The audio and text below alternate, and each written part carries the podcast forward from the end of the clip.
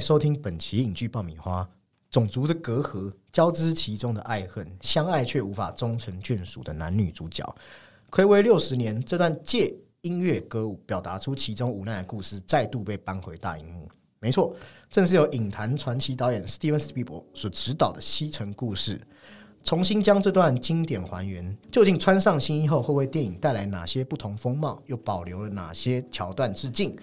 本集也将由我 Summer 还有鸡哥嗨，大家好，来带大家重温西城的这段爱恋纠葛。那点进本集的朋友们，喜欢也请订阅追踪，帮我们分享出去，才不会错过最新集数的电影资讯与分析哦。好，我们先拉回本集主题，其实会谈论到西城故事，一方面当然是因为他近期收到这个金球奖最佳音乐与喜剧类电影的肯定，我们看到收获蛮多大奖的。对，在金球的话，好像是也也是最大赢家之一嘛。对，就跟犬三季算是算是并列。对，所以按照我们调性，真的会往这方面下手。另外一点，嗯，说老实话，它算是个留存经典的东西，但是很现实是放在现代素食文化下，这可能会比较没有流量。有些人会觉得他的一些呃，他如果用比较比较锱铢必较、比较理性的去理解的话，会觉得好像有点格格不入。真的，最残酷的是，他跟当年我们讲六十年前的那个轰动来比较，这一次其实包括疫情也有影响啊，在美国的票房也目前离收回成本都还有一段距，离我。觉得他投资好像一亿美金吧，可是好像截至我们看的那个报道，好像是刚过一半多一点。哦那真的很惨。当然，我觉得这个没关系，因为我们还是希望，因为我们发现这个在台湾的讨论度也不高啦。但是我们也不是装清高，这 个节目希望带给大家去认识一个有时代历史意义的东西，我觉得会比一些现代素食来的更有细细品尝的价值。所以，我们这边就来先了解一下《西城故事》是一部怎么样的电影。最直观的理解，它改编自《罗密欧与朱丽叶》，很典型，是从莎士比亚的这部作品改编而来。那这边其实莎士比亚的四大悲剧，其实常常很多人会搞错，对他没有这一段，没有在《罗密欧朱丽叶》不是他的四大悲剧，四大悲剧哪四大？马克白嘛。呀、没错，对呃奥赛罗、李尔王还有哈姆雷特。对，对，那这个剧情，如果应该大家都看过《罗密欧与朱丽叶》吧？他是讲两位青年男女恋爱，然后遭到这种家族仇恨，因为刚好两家是世仇的关系。那最后一个悲喜剧的形式，男女主角悲剧收场。那转换到西城故事也很简单，它讲述的就是两个帮派因为不同种族的纠纷，那男女主角很自然也是代表两个阵营的男女生嘛，所以自然也不会有什么很很美好的下场。它与《罗密欧与朱丽叶》毕竟是不同的东西，它一来它用音乐剧的形式，那又带入我们刚才讲的呃不同民族之间的比较，所以总体来说，它是一生至少要看一次电影。因为像莎士比亚其实有讲过，最好的戏剧不过是人生的缩影，那好的影片就应该是时代的缩影。那《西城故事》就是这样一部电影，它让大家看到这个六零年代的美国。而且在当时，它首次以歌舞片的形式来诠释这部经典悲剧。影片的表现手法也是一大突破，那音乐上更不用讲的。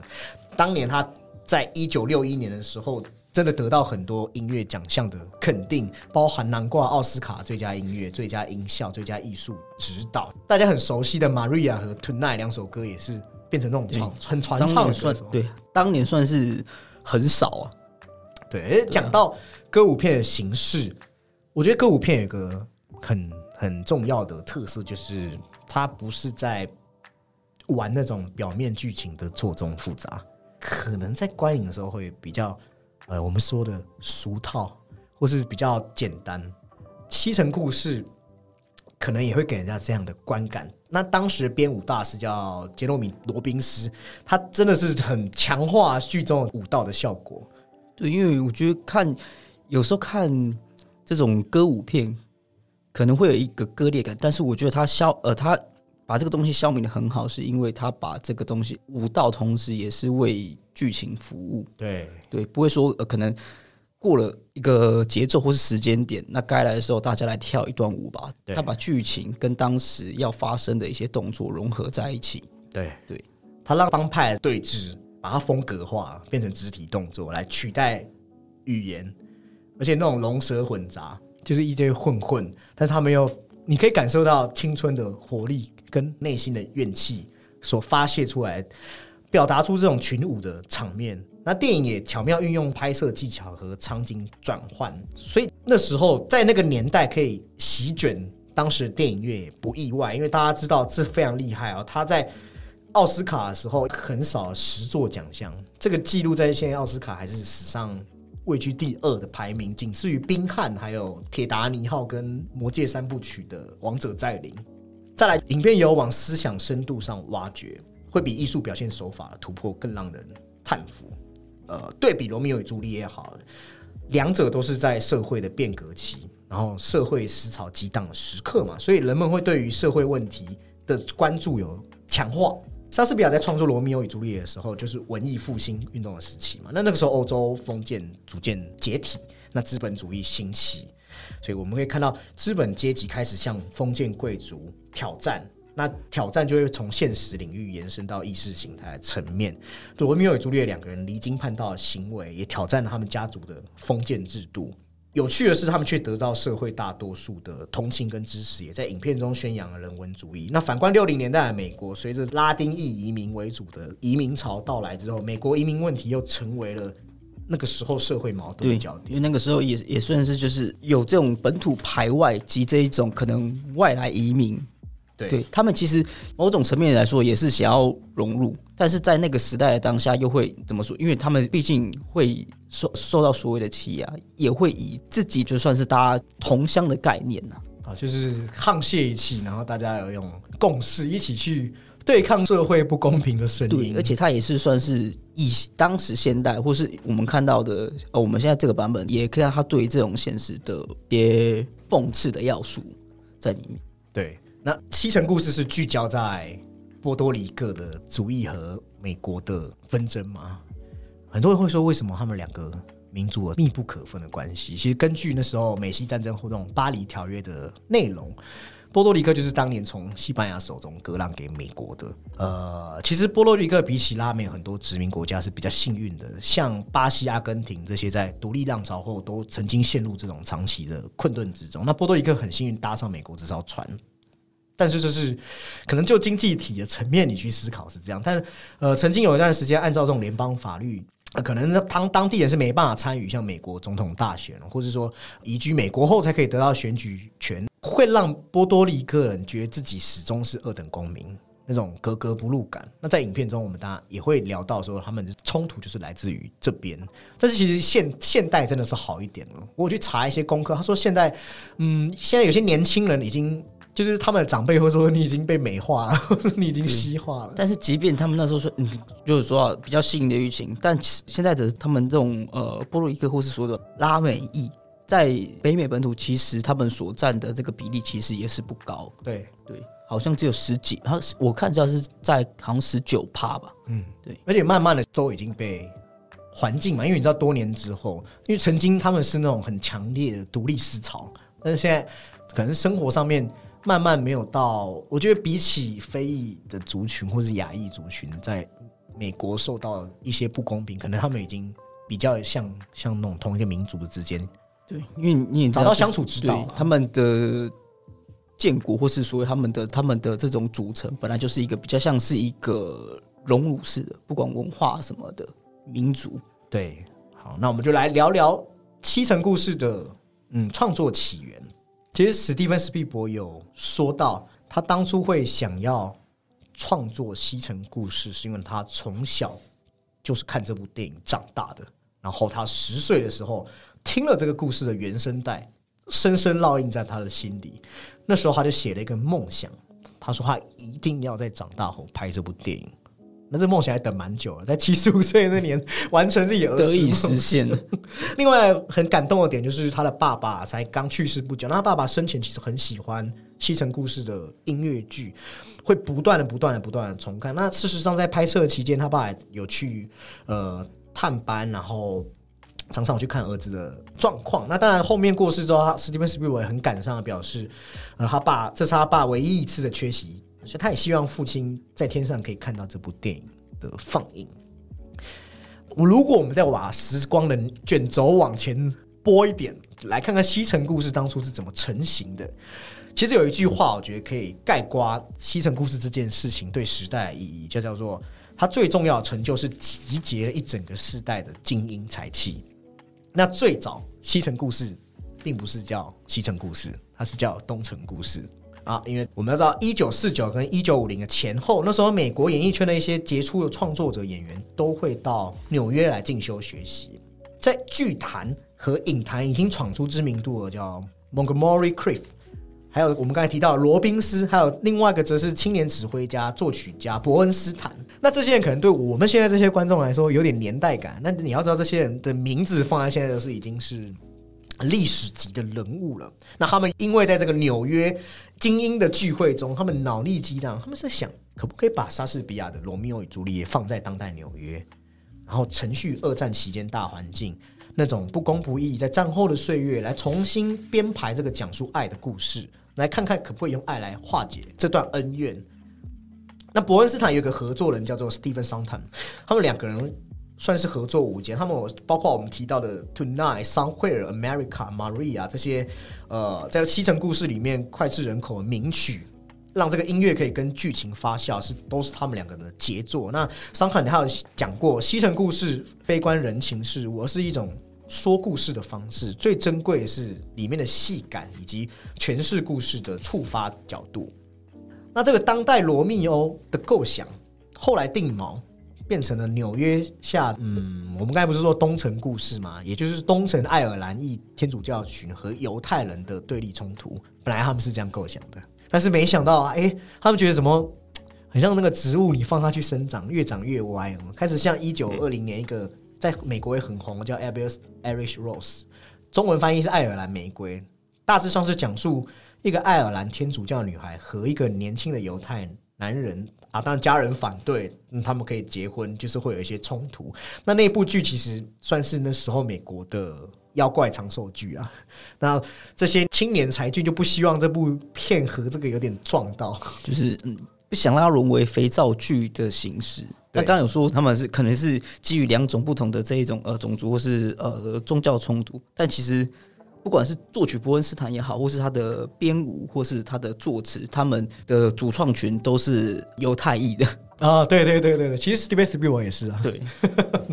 他们就暂时先搁置这个计划，五六年后，他们因缘际会又碰在一起，那他们这次当然要把握机会嘛，他们就重启了这个计划。考量到我们刚有提到那个年代的美国社会里面不良少年的问题很严重，所以他们最后决定改东为西，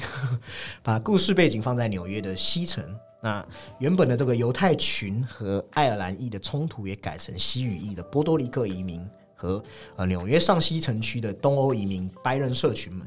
那其实，在一九五零年代的这个纽约中城偏北的西侧，也就是曼哈顿的二三十个街区啊，那边的帮派问题非常严重。同时，波多黎各新移民也在那边，所以这就变成了西城故事的基础背景。那这些天才合作，当然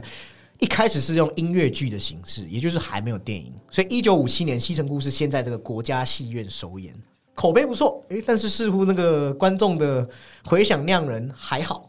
那他们这时候就决定开发电影版本。那我们刚好提到这个罗宾斯，其实他在舞台剧的版本有一个划时代的意义。其实，在那个年代，我们所谓的概念音乐剧的说法还没有成型，所以概念脱胎的想法还逐渐被剧场产业塑造。那电影制作人就基于这个原因，所以邀请了这个罗宾斯来担任。电影的主要创作人之一，然后安排呃擅长控制预算，然后拍过纽约街头冷硬题材，同样也是优秀剪辑师的 Robert Wise 来出马担任这个联合导演。那期间其实也发生过不少插曲，因为一开始罗宾斯年轻人嘛，什么得到这个机会要证明自己。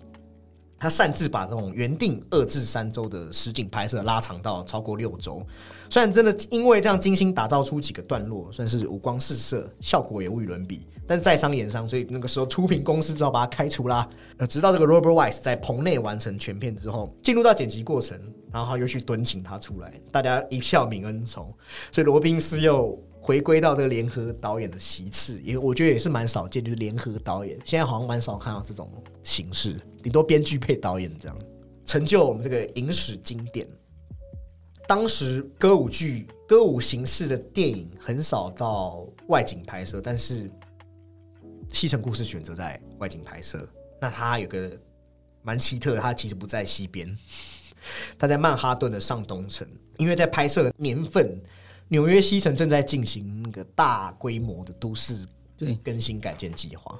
从第一幕开始的那个空拍镜头到他们一些起冲突，其实有一些断垣残壁的时候，其实是跟当时他们的背景戏剧是格格不入的。对，那我也觉得开场序幕呃跟原版是一个最算是差距蛮大的一个点、嗯，因为其实你看说看第一版的时候，其实它那个部分是很完整的交代他们的这个，就是他们平常的一些日常到他们发生冲突等等。对，呃，我们一开始刚才讲到这个都市更新改建工程，就是曼哈顿林肯广场附近的街区。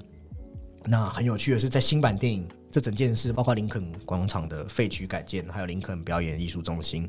反而变成了刚才基哥提到的这部新影片的主角。那整个破败纽约西城，在一九六一年的原版电影，当时确实是天时地利人和，立体布景，但是在新版当中，诶，它的破败和残烂又被打造成不可或缺的电影奇观，而且里面的景观也有加了一段台词，他让这整件事情变成一个历史的训词。他不是告诉那些不良少年说：“你们抢地盘、争掉小命又如何？等到表演中心建好，你们还不是住不起？再抢有必要吗？”那我觉得也算是把呃真正的在纽约西城发生的真实的事情推到剧本的前端呐、也算是改编经典时的一个巧思吧。我觉得是新时代。新旧时代在不同时空背景下交融，蛮耐人寻味的一个一个妙笔，就蛮特别的。就听众可以，如果我去看过两个版本，可以注意。那当然讲到两个版本，我们来提一下第一版哈。哎，鸡哥，你觉得第一版的那个拍摄感应该跟新版还是有一段蛮大的差距吧？对，因为第一版其实我觉得它的观看体验比较像是我们直接把这个所谓的这个舞台剧直接搬到荧幕上呈现给你看的感觉。对，但是我们看新版的时候，它其实在有运用这种所谓大量的声光效果，就比较有电影操作的氛围在里面。对就是你细细细看的时候，嗯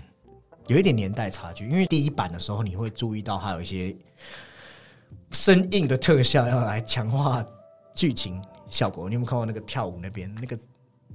有点像七彩彩虹，那个有点诡异哦。那像 Tony 和 Maria 一见钟情的场景，他也用那种模糊画面来保留男女主角，好像我眼中只看到你的对，很就是一个很先进童话般的这种东西。对，但是也有一些有一些巧思啊，像是在服饰店穿婚纱的时候，然后那个服饰店的阁楼就形成教堂的感觉，那或是在 Tonight 的那个铁栏杆阳阳台，毕竟是毕竟他们是开创者嘛，所以那个时候就是很有人会说致敬这个罗密欧与朱丽叶在那个阳台啊之类的，的那个景致。影片一开始也没有急着讲故事，也是给你一个航拍的镜头。我蛮喜欢那个航拍，因为镜头下你会看到城市林立，然后呃钢筋混凝土，我觉得也是在告诉你这个城市的嗯冰冷无情的那一面，也呼应到我们之后会看到两大帮派因为争夺地盘，对，就是他们在工业化的水泥丛林这样子。对，对有点像是工业化，人性好像也人文关怀已经缺位了。大家看过去都是一些机械或是很美丽的建筑，但是缺少一点温度。对，那蛮特别点是在那个两个帮派——鲨鱼帮和喷射帮。我看到有人翻火箭帮，反正我们就统称喷射帮。在最后决斗的时候，不是拿那个小刀要互砍那边，第一版的后面是红色钢筋的桥。第一版这个氛围其实蛮到位，因为红色通常就有危险，危险啊，血就是危险或血光啊。对，或者危机四伏。那反而比起新版会有比较，我觉得是很张力啦。就是第二版的是在于戏剧性的堆叠张力，那第一版是它给你一个很危险的意象。那另外，因为提到种族和生活的无法得到满足的时候，我们人类会寻求宗教的慰藉。那第一版其实也常常伴随一些宗教元素。我们看到玛利亚她的卧室里有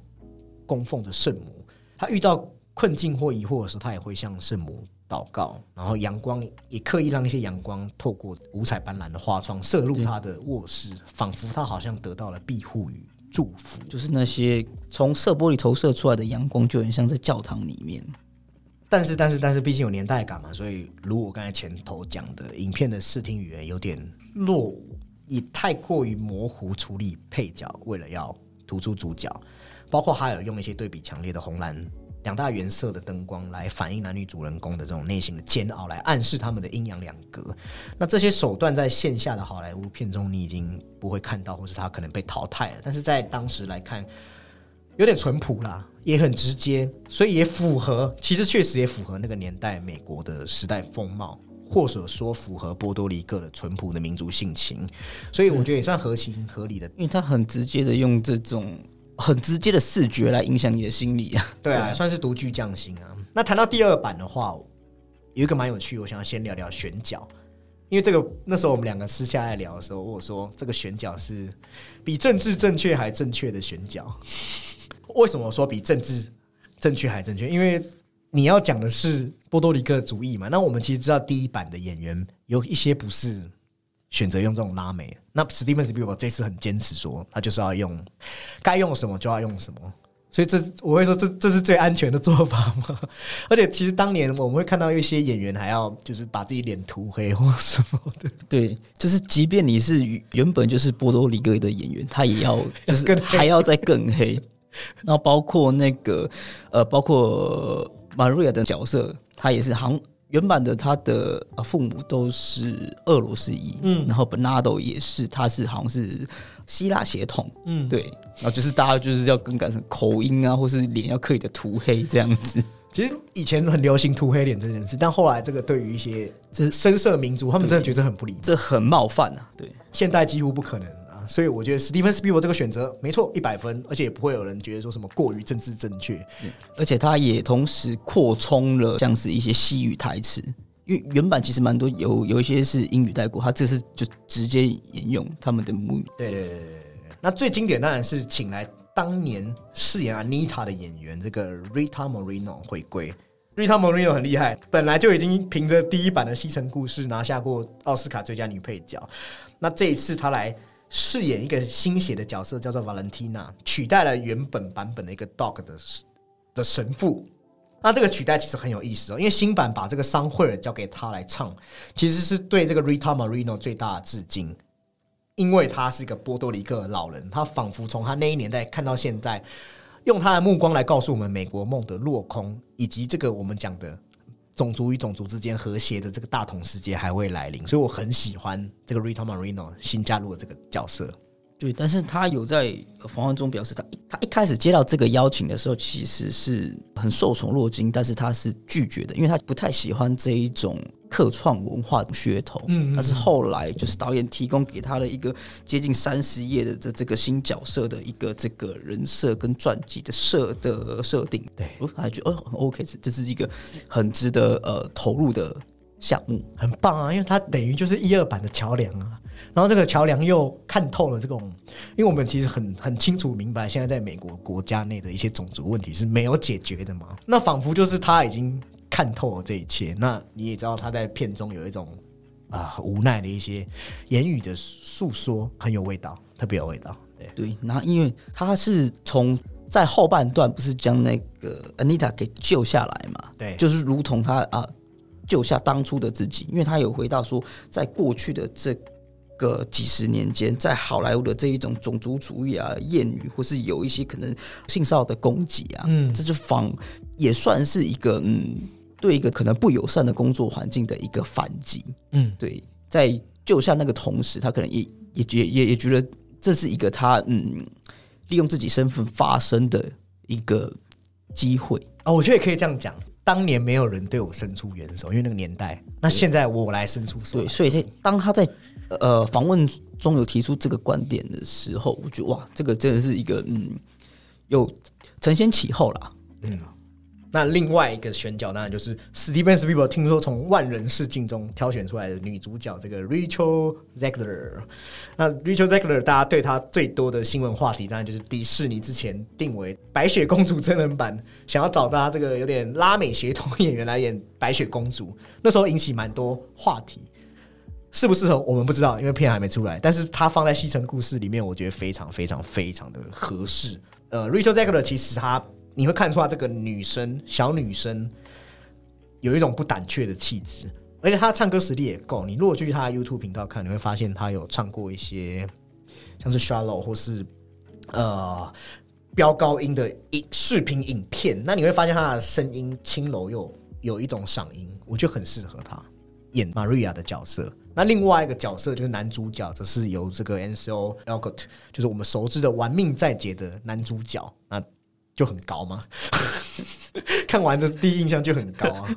对他的评语只有很高吗因为？对他的评语，我想说现在来讲一下这个新版的演员的表现好了。因为其实新版的《西城故事》，它给人家一些不安、愤怒和流离失所，有点像是在让你看到年轻人的情绪。有点像片中一句台词嘛，某种东西要来的感觉。那 Steven Spielberg 的剪辑也避免了太多的起伏节奏，可以让观众保持注意力。那最大亮点，刚才没提到，就是饰演喷射帮老大 Riff 的 Mike Fest，哇，他既邪魅又狠，又妖狠。几个脸好像跟我一样，都是把这部片最大亮点归给他。对，这部片最大，我觉得其实，在三位配角里面，我对于他的表演，我是觉得最为嗯，以个人观感来说是最为出彩的。对，而且他本身毕竟，我记得他也是有这种所谓的武道底子，对，所以在他的一举一动之间，哎，我们都可以从外面感受到有点这个动能啊。对，因为那一群少年，他们没有什么，他们找不到生存意义。那 Reef，因为那一群，其实我觉得啦，喷射帮的人很路人化，你几乎感觉不到什么辨识度。所以这个 Mike Fest 饰演的 Reef，他就是鹤立鸡群，你马上就可以看到他是里面的 leader，而且他作为社会镊子来对抗体制的没来由的反叛的力道。对，而且你说他们是一群无所事事的小混混，其实也也不全然是这样子，因为他们其实也有也有提到说，就是他们对对于这种所谓的可能比较律师或是这一种所谓的高知识分子，嗤之以鼻，对嗯而且他们大部分都是家庭适当下的孩子。那开玩笑说，我们就说这个 Reef 其实就是你知道一脸就知道他活不了多久的脸，早晚会死于帮派斗殴。那他们其实有找到角色的热情，但是我们刚才讲的这个 Elgort，他比较没有办法让我感受到他的呃青春的肾上腺素。我觉得他比较像白纸，算是让剧情才赋予他生命力，没有让人家觉得说 Tony 他在绝望什么。尤其是他不是有那种友谊跟爱情之间进退两难。其实他如果屈服于任何一个，都有可能会让他回到监狱。但是我们没有从这次的新的男主角身上感觉到这种利害关系。那当然，另外一个厉害就是，我觉得饰演安妮塔演员这次也很厉害，叫做 Ariana DeBose。这一次，她也凭着第二代安妮塔的身份拿到了金球奖的最佳女配角，音乐类的那部分，她的跨度是最大，因为她要从 America 到 Anita 的悲剧弧线，她的跨度是啊，从情绪整个要特别饱满。那我觉得。或许她这一次在奥斯卡的表演，呃，奖项奥斯卡奖项上面也有她的一份，我猜啦。有提到女主角选角嘛？她就是说呃，可能她要即将出演的这个白雪公主，其实有有遭到一些可能这种嗯反对的声浪，或是说她有提自己有提到说她在过去的作品其实没有得到太多的回响啊，所以她常常也会有陷入的一个这嗯这一种可能冒名顶替症的阴影。对，但我觉得这一次她的表演对她来说是一个很好的机会。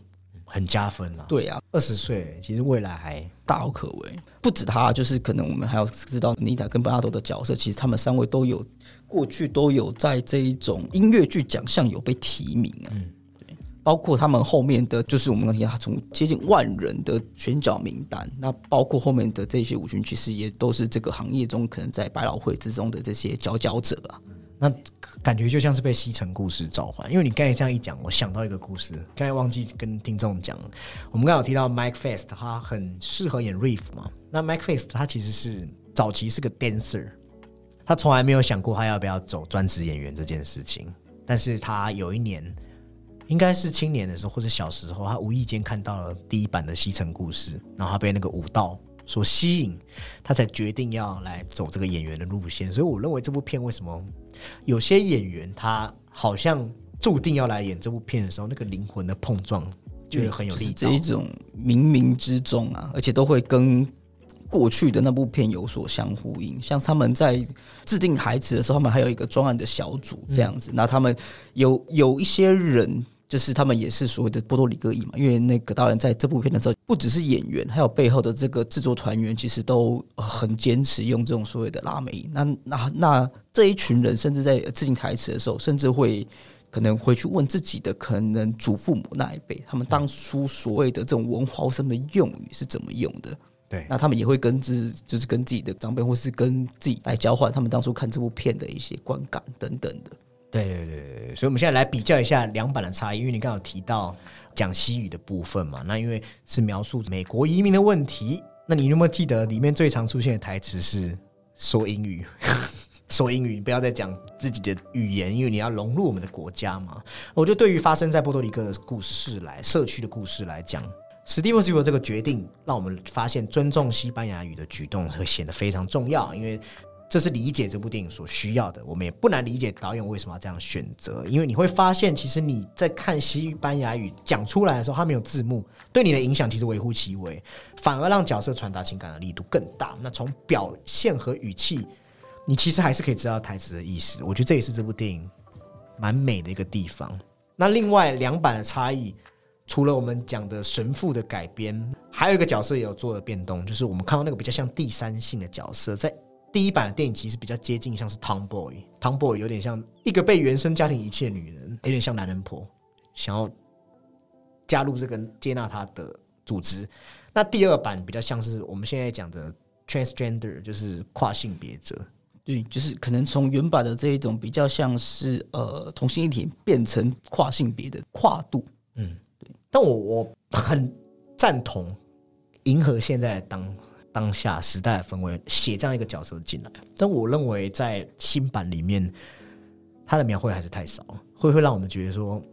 哦，我我们要把这个议题放进来。那 Steven Spielberg，我觉得我已经给你看到了，就是你有没有看到我把它放进来喽？这种感觉，你说太像交作业这样吗？对，有一点这种味道。旧版的那个角，其实它有点像是跟 Marie 一样，就是在在那个当下是一种像是女性力量的一个位置嘛。嗯。对，一个是急于证明自己，另外一个是想逃脱这种可能，嗯，自己兄长的掌握，嗯，有一点身份认同的。对，然后包括他就是可能是急于证明自己，或是想要解放自己嘛，对不对？他也也在自己想要修改礼服上的想法，嗯，对。所以这版其实我还是觉得比较突兀一点呢。那另外改写就是新版把 Chino 写成比较勤奋的青年，这个就很 OK 啦，因为也是天价两帮人都注定是没有将来输家的悲剧性。因为他即使是一个勤奋青年，Bernardo 想要撮合他和 Maria，让他们远离罪恶的世界，就还是宿命的卷入了这种三人的死亡案。那一个人前途尽毁，这个悲剧也让影片更趋向悲剧感。那新版的处理，我认为在种族纷争上面也多了一重阶级意义。我们会看到。他们新穷新旧穷人的抢食问题，Maria、Nita、Bernardo 这些波多黎各新移民眼中，我们知道他的对面是 Tony、Reef 这些他们口中的 Gringo 美国佬，但是事实上，Tony 和 Reef 他们可能也是移民的后代啊。那这就很讽刺。最可怜的是，Tony 他们没办法改变自己的生活，Reef 他们没办法改变自己的生活，但是这群人却还把自己当成美国人。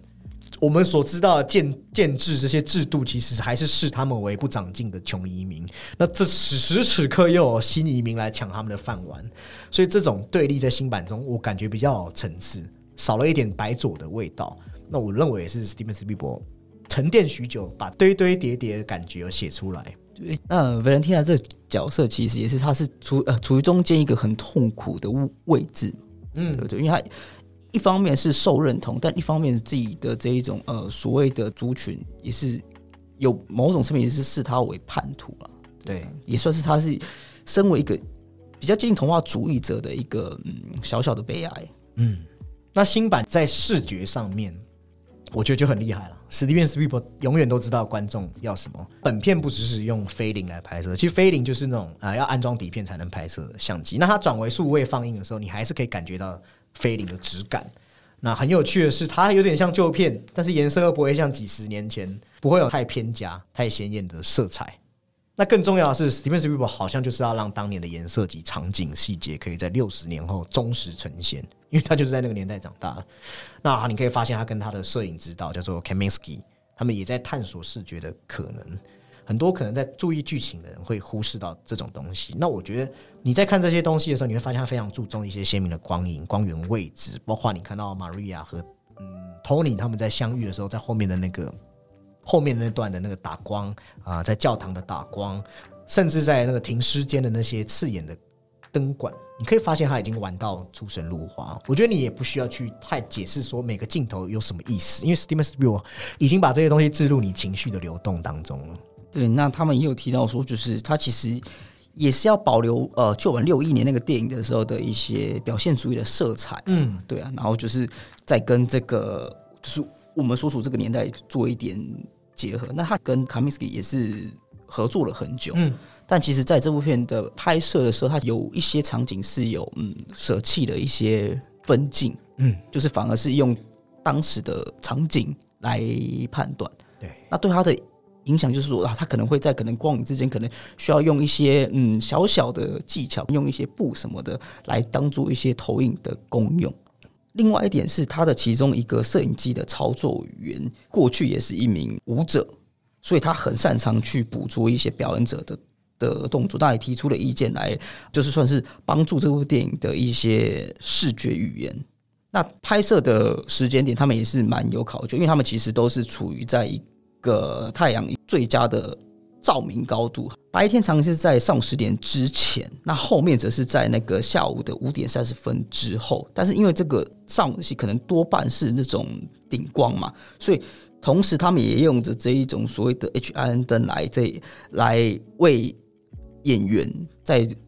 尽可能的增加一些打光。嗯，那这那这种灯其实比较适合在这一种大范围，而且可以呃。也有起到这种模拟阳光的作用。对对对，所以我我看到他背后讲的这些，其实是蛮考究的。对，那我觉得新版另外一个拍的很出色，也是原版电影比较没有成功的地方，像是原版的演唱 Tonight 那个叫什么楼台交汇、楼台相会，歌曲好听是好听，但是你会发现原版的那个男主角叫 Richard Beamer，他没有把 Tony 这个角色。混迹街头、迷失的孤狼模样给演出来，那他其实本人也有感受到，他好像被导演塑造成了邻家好男孩。据说他当年在首映会上面，他也如坐针毡，不敢看自己那那个桥段那个演的那个时候的演出啊，对对，因为那时候我有看过比较比较直、比较直接的这个影评者是说，他就是觉得他哎，他的这个嗯面部其实没有办法就是。带出那个感情所在啊，对啊，我觉得新版男主角没有赢他那么多啦，但是你去注意到史蒂芬史蒂伯他细心打造那个楼台相会，加了台词、场景调度、走位，我觉得走位真的是很很漂亮。呃，走位对，走位一直在他的电影是一个呃很厉害的东西啊，因为他的他也是一个很善用长镜头的。导演嘛，但是他会利用一些特效或是一些很精准的走位，就是让这种东西很不着痕迹啊。对，而且你去看那个走位，你确实，我相信一些年轻的小朋友、男女会在那里面感受到一点爱情火光，但我们已经感受不到，我们已经过了那个年纪，我们就是看电影、看戏、看剧。对，导演 Steven s 不在这部片的一些嗯服装上，其实也有提出他的要求。不只是颜色、质地、风格，或者是轮廓要符合那个年代啊。嗯，那他还有说，这个环境要对这些呃所谓的服装要产生影响。他可以看到是街上的泥土，或是一些什么沙尘，他要对他们的鞋子、裤子或是 T 恤都要造成影响。这样子，对。所以说，大部分的服装其实都是新设计，但只有像是在那个 Maria 在舞会上的洋装，还有 Bernardo。在里面穿的红衬衫是有做保留的，嗯，看得出来，就是跟原版。那有一个改编我也蛮喜欢的，它新版有大费周章加了一段搭乘地铁的过场戏，其实把男女主角从曼哈顿西城一路往北送到一个修道院博物馆，在那一面中世纪教堂的玻璃也会让人想到还原成十六世纪的罗密欧与朱丽叶，那那些情歌的场面。包括打光、光彩夺目，我觉得非常算是美不胜收啊。那当讲这么多赞美之词，大家会以为我们好像要把史蒂芬·史蒂博捧捧到神位，但在这部片，我觉得他的重拍并不是满分，可能也不是九十分。虽然视觉上面已经很饱满，超出预期，但是我看最多人的评价还是在于认为说听觉上面蛮蛮让人家失望的。但听觉上面这边比较代表是我从国外那边看到的意见，我们自己这边当然我们不是学音乐专业的，所以不敢给太多直接的评价。而我看到一些外国影评认为，Steven Spielberg 好像少了过往的他的专业的帮他自取的约翰威廉斯。约翰威廉斯非常有名嘛，大家如果听过《辛德勒名单》《抢救连人大兵》，都是他为他 Steven Spibor 制造音乐那个人。那有人发现他好像这次少了威廉斯的帮助，那他找的是洛杉矶爱乐管弦乐团的音乐总监，名字叫做 Gustavo d o m e 担任本片音乐的指挥。那虽然里面的金曲还原让你可能百听不厌，但是其实你会发现里面的演奏和演唱稍显平板，比较没有原作激情奔放。那你会发现他的角色在进入歌曲的时候也很像在练歌一样，诶。似乎少了一点感动的感觉。那包含有人提到的歌声的问题，我觉得女主角的问题比较没有那么大。那男主角有人认为可能在唱歌的时候情感不足，或是唱歌功力不足。但是讲一句良心话，因为当年的两位男女主角也都是采用幕后代唱，对，这个放在现代可能不会被人家接受。所以其实新版的男女主角要面对更多的考验啦，甚至是。就把女主角还有口音的问题会被挑剔啊！对对对对对，那其实再来这一点，很多人提到比较为人诟病的问题，就是《西城故事》之所以可以成为《西城故事》，是因为它的罗宾斯的舞蹈和场面的调度。那虽然这一次电影有把舞蹈做一些过渡，甚至新版电影组有对原版致敬这件事情有了一个新的。编排，这还是会让人家觉得很像灵魂被抽走，就很像莎士比亚的电影里把莎士比亚的台词移走一样。大家会觉得好像这次舞蹈上面力道跟第一版比还是有一点点差距。可是我觉得，嗯，有一部分可能是来自于新鲜感的问题，因为其实编剧 Kushner 跟导演在讨论的的时候，其实他们蛮多的一些呃动物场面是想要跟过去所致敬的。嗯，所以其实有一些东西是。同同质性很高，但是有一些安排，其实他们也有加了一些巧思或是比较新的东西进去，因为他们有有在 YouTube 上面反复看一些可能一些青少年跑酷的画面，这样子，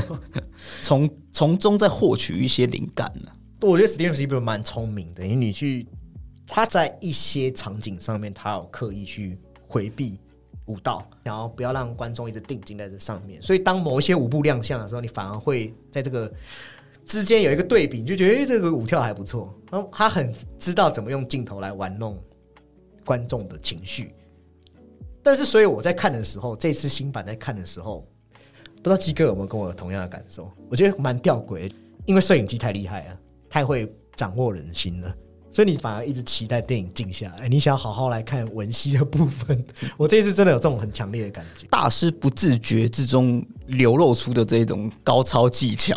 对，但是就是因为武道可能就是你知道，对，可是我们就是有个认知，就是我们进去的时候就是哦，这是一部歌舞片的，嗯，对。所以我认为其实新与旧也不一定要分高下了，因为时代也不同了啊。你去讨论电影为什么要重拍，也不是没有意思嘛，因为是电影工业跟商业本质本来就是要这样去做这些。重拍的作品其实也很多啊，很多啊，你其实是给市场来做反应所以我们就这个东西也不是我们特别要纠结的。对啊，因为两版都有自己的可取之处啊。嗯，对啊，观影体验上也对我们来说都是好的。而且其实讲讲一句话好了，就是说，嗯，你你说旧版很好看，但是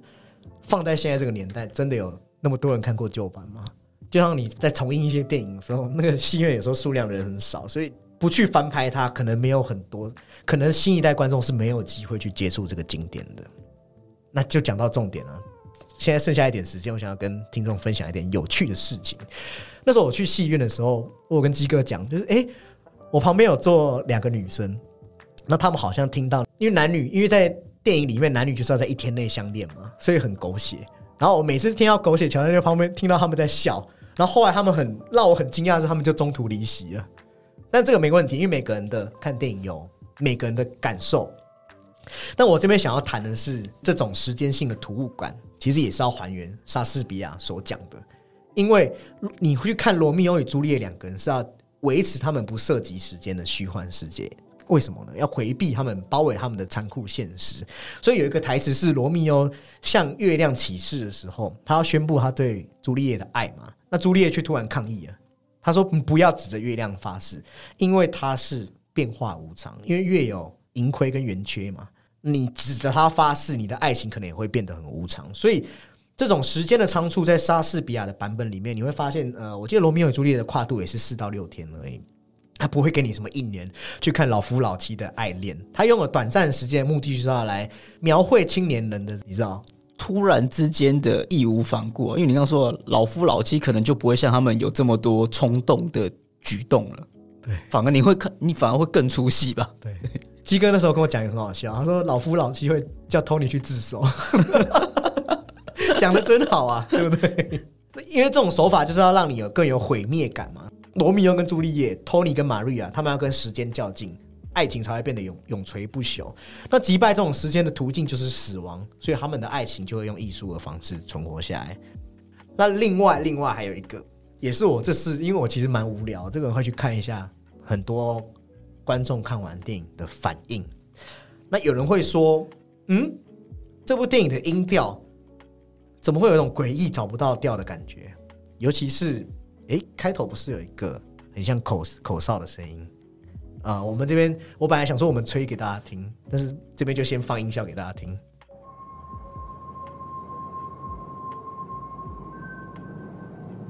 好，有点有没有不协调？有。那有人会把这当做批评，其实这是这部片的目的，包含你看影片开头会看到他们用那个手指对打响指的这个动作，这也是音乐上面的转位，因为。那个手指的声音跟后面鲨鱼帮还有喷射帮的音乐，他们用了这个三个音是一样的音，只是做了一些呃音乐上面的可能曲调或那叫什么和弦上面的差异性。那我们就知道这三个音代表了不和谐、仇恨和危险的主题。那当每当两方人马冲突的时候，又出现这个音乐主题 again。那当 Tony 出现的时候，你会发现 Tony 第一次出现的时候却没有这个音乐声哦。好像也在代表 Tony 没有那么在乎喷射棒了。直到男主角 Tony 他唱了 Who knows，那么 Who knows，我们会听到电影开头冲突的那个音，三个音又做了重新编排，偏移了八度。好，我们一直讲这三个音，其实这三个音非常特别，这叫做三全音。三全音很特别，因为三全音它会让你听起来不和谐，你会想要听到它结束感，但它却一直不结束。那遇上 Maria 的名曲的时候。也出现我们熟知的那三个音，只是它要进行了编排，好像让两个人的爱情可以暂时避开他们这些爱恨纠葛跟冲突。事实上，你把这所有音都安排在八度音阶之间，三全音就在中间，所以你也可以认为三全音是八度音阶对立面。这边讲到那么多乐理知识，因为我们不是乐理专业，如果我讲错，也可以留言跟我们订正。讲到这个对立面，很符合他们男女主角是从两个不同世界走向彼此的，所以就这三个音很厉害，它表达这整个电影的叙事。其中《America》这首歌却没有三个音，因为这和电影中心要讲的冲突还有两个恋人的故事没有关系嘛，所以你就不难理解为什么《Tonight》听不出太明显的那个三全音，你懂的。比较讽刺的是，喷射帮即使没有别人和他们冲突，你也会一直听到三全音的音乐，因为这象征着他们。和 Bernardo 他们的不同，Bernardo 他们更多的是为了生存而战。那喷射帮是即使没有 Bernardo 他们存在，他们也会去找事、找麻烦。他们就是某一个层面来说，我觉得他们到最后一定会嗯自取灭亡的一群人啊。对，因为他们并不是说想要生存，或是对某种整某某种种族，而是对。不利于他的这的的的的这一种愤慨，以至于对整个体制社会，他都某一股情绪啊出不来。对，那最讽刺的是，商会的这首歌尽可能让两个人远离了三全音的冲突。那当托尼死掉的时候，我们听到玛利亚试图在他耳边唱着商会儿，但即使如此，也不可能会让人死而复生的嘛。所以最后配乐还用了这首歌在。嘲讽了 Maria 一下，也好像代表嗯，两种世不同世代下两边的冲突，不同的种族，是不是永远都没有和谐的可能性？我更希望大家是透过电影来思考这件事情，尤其是我们人常常会从旁边看的时候很清楚，有没有？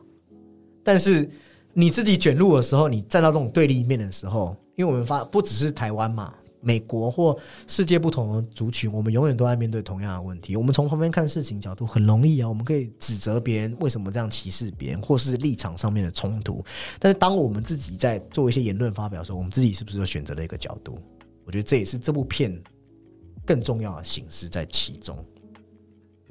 好，那我们今天讲这么多关于西城故事的东西，我们现在当然也要进入到我们的评分时间，就是大家熟悉的评分时间。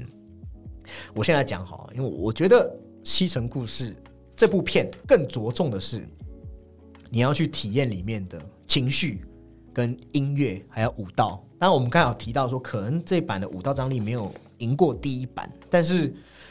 以现代来说，你也很少能够看到呃完整的歌舞剧，然后是用舞来舞出可能年轻人身上的那股愤慨，还有种族之间的不和谐。那如果你能够感感受到其中，呃，肢体动作的所传达出来的情绪，那会对你的观影来说更有帮助。那另外一点，则是我们刚才讲到，你可以注意到音乐，音乐所传递的讯息。那最后就是我们刚才讲，它所带到整个时代跨度的种族问题。嗯，所以我认为你要去感受的是非剧情的东西。你如果嗯执着于所谓的为什么？有点狗血啊！男女主角怎么在短时间恋爱的话，你势必会对这部片有点扣分嘛？所以你就当做是你在看一部歌舞剧电影。那我觉得以此这个角度来看的话，这部片确实我会给到大概七点三、七点四的分数，也非常欢迎听众如果有机会的话去感受一下为什么说 Steven s p i e l b e 真的是一代名导，因为他对于镜头的把控啊，好像都可以直击人心，打中每个人的心坎。确实有时间可以去体验一下这部电影。好，那鸡哥轮到你了，来评分吧。我觉得自己在看这一种所谓的歌舞片的时候，其实有时候有一些这种角色的嗯这种心酸与无奈，其实他们用这一种呃歌唱或是用肢体的方式表现出来，其实有种嗯对观众来说，我有时候觉得这是一种比较缓解的。的嗯体验啊，嗯，对，那他其实也有很多段，就是可能他除了像是他有可能要所谓传达，可能被呃地区所束所束缚，或是同时之间又嗯充满这一种呃干劲希望的无奈啊，但整整部片跳的调性还是这一种，我觉得是有除了悲剧以外，它也有融合这种像是爵士乐的浪漫啊，对我来说，就是其实嗯。以画面就是可能声光而言，其实我觉得它是呃，就像我们刚刚有提到，就是一生一定要看一部的电影这样子。因为有时候有时候看这种片，有时候要抛离一些可能我们说的，你会仔细思考或是比较理性的层面，它可能会有一些反思会带到你的身上。因为有一些可能他说到种族嘛，可能六一年的电影在讲。这个议题，但我们时至今日的这个电影还在讲这个议题。那它不是不只是在讲这个议题，这个议题也在他们的周周遭发生，也在我们周遭发生。而且不同时代呈现的风貌又不太一样。对，而且像是，即便我们身处台湾，也有所谓的呃，可能一样也有会有所谓的移民，或是这一种所谓的外配，或是他们的第二代等等。对。其实我们就是看角度，哎，就是我们在看这部片的时候，梦成上也可以带入自己的这种嗯身处环境的角度去看看。嗯，对啊。那整体而言，那因为毕竟我不是嗯，我自己比较不像是这一种歌舞片的受众群啊。嗯。但如果可是，就我们就是以可能客观我们自己的这种呃权衡，在加权过后的这个的这个分数，可能是在七点二分。嗯。好，那我们今天关于西城故事的讨论这边告一段落。那喜欢我们的听众也记得持续收听，手指头有空的话也不要忘记在 Apple Podcast 帮我们留下五星评论。那更重要的是，如果有机会帮我们分享出去。那本期的节目这边告一段落，拜拜，拜拜。